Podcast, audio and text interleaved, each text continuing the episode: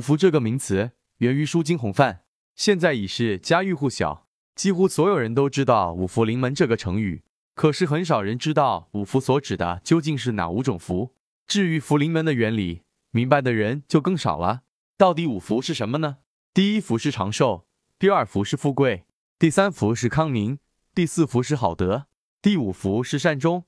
即书经上所记载的五福：一曰寿，二曰富，三曰康宁，四曰修好德，五曰考得终命。长寿是命不夭折，而且福寿绵长；富贵是钱财富足，而且地位尊贵。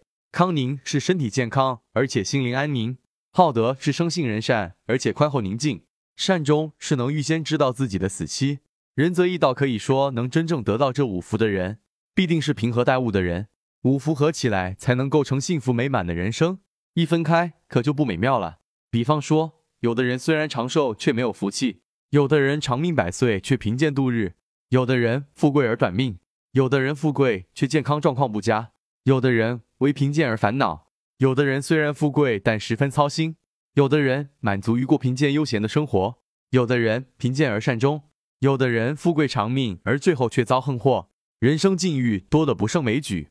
单就五福的变化来说，仁则义道认为，只有五福全部临门，才是十全十美的，其余的各种情况都是美中不足，是有缺陷的福。